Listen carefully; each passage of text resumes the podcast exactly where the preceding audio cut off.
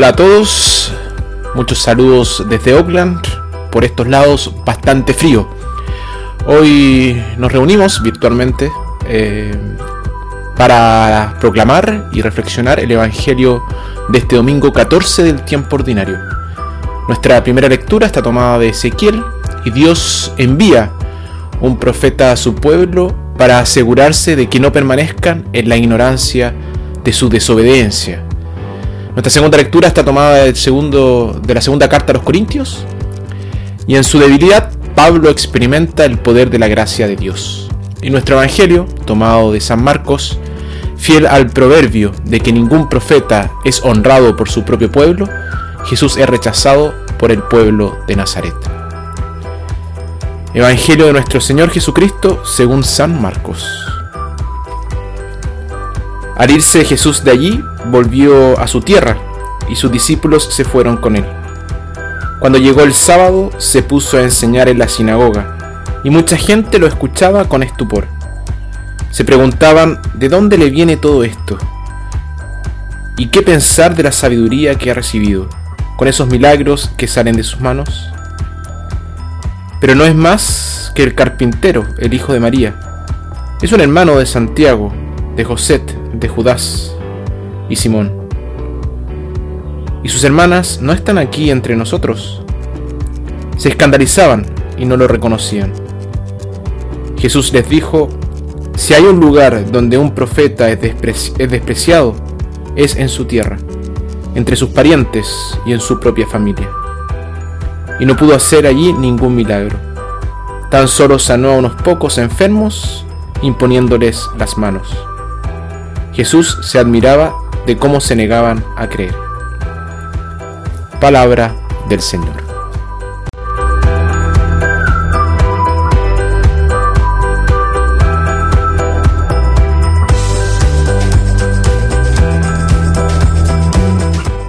Jesús regresó a su lugar de origen, y a las personas entre las que se había criado. Pronto les quedó claro que había cambiado. Lejos de Nazaret había encontrado su verdadera vocación, trabajo, y sus dones de enseñanza y curación habían florecido. Ahora tenía reputación de maestro y hacedor de milagros. A menudo la gente tiene que irse de casa y de su lugar de origen para florecer. En casa pueden sentirse agobiados, o sofocados por falta de oportunidades, desafíos y reconocimiento. Cuando regresan a casa, la gente no está preparada para esto. Quieren que el que se fue regrese como los dejó. Entonces se sentirán cómodos con él y lo aceptarán. No será un desafío para ellos. Mejor otra vez si volviera a tener suerte. Entonces todos sentirían lástima por él.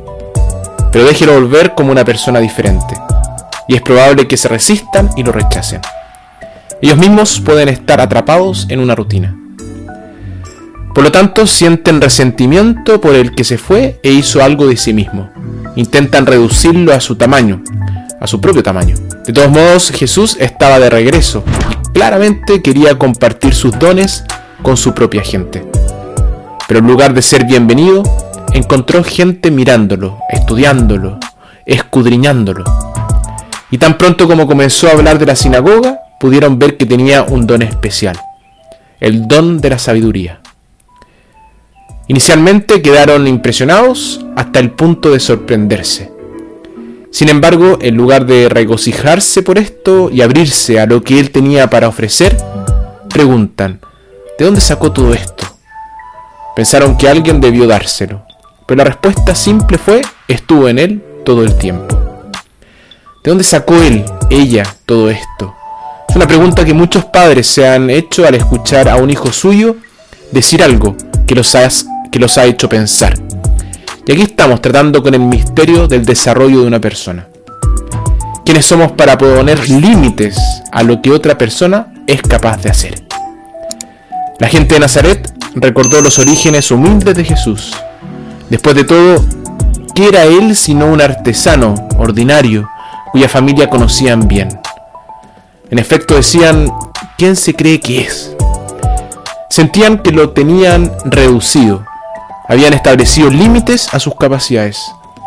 Una actitud como esa no permite el crecimiento y el desarrollo. Se negaron a creer en Él. Se negaron a tomarlo en serio. Debido a su actitud, le impidieron hacer algo por ellos, por lo que no se beneficiaron de su visita. Es una historia triste, pero familiar. El profeta no fue aceptado por su propia gente. A menudo no reconocemos los dones y talentos de quienes están cerca de nosotros, en nuestra propia casa o en nuestro vecindario. No los apreciamos ni los reconocemos, por lo que limitamos su eficacia. No les damos una oportunidad, pero aún los dejamos. Les cometemos una gran injusticia y nosotros también sufrimos porque no nos beneficiaremos de su bondad y dones. Es doloroso ser rechazado por alguien, pero es particularmente doloroso ser rechazado por la propia gente, por el propio pueblo. Jesús estaba asombrado por su falta de fe y deseaba enormemente ayudarlos, pero se, pero se vio incapaz de hacerlo. No puedes ayudar a la gente contra su voluntad. Estaba entristecido, pero no enojado. El rechazo puede convertirse fácilmente en ira. Todos hemos experimentado un poco de esto. Queríamos ayudar a alguien, pero nuestra ayuda fue rechazada. Nos sentimos frustrados e impotentes cuando nos encontramos con el rechazo. Podemos sentir la tentación de decir, eso ya está, ya terminé. Decidimos no ayudar ni preocuparnos más. Y es demasiado doloroso. Jesús, en cambio, no reaccionó así. No se amargó. Hizo lo poco que pudo en Nazaret. Curó a algunos enfermos. Y luego decidió llevarse su luz y sus regalos a otro lugar.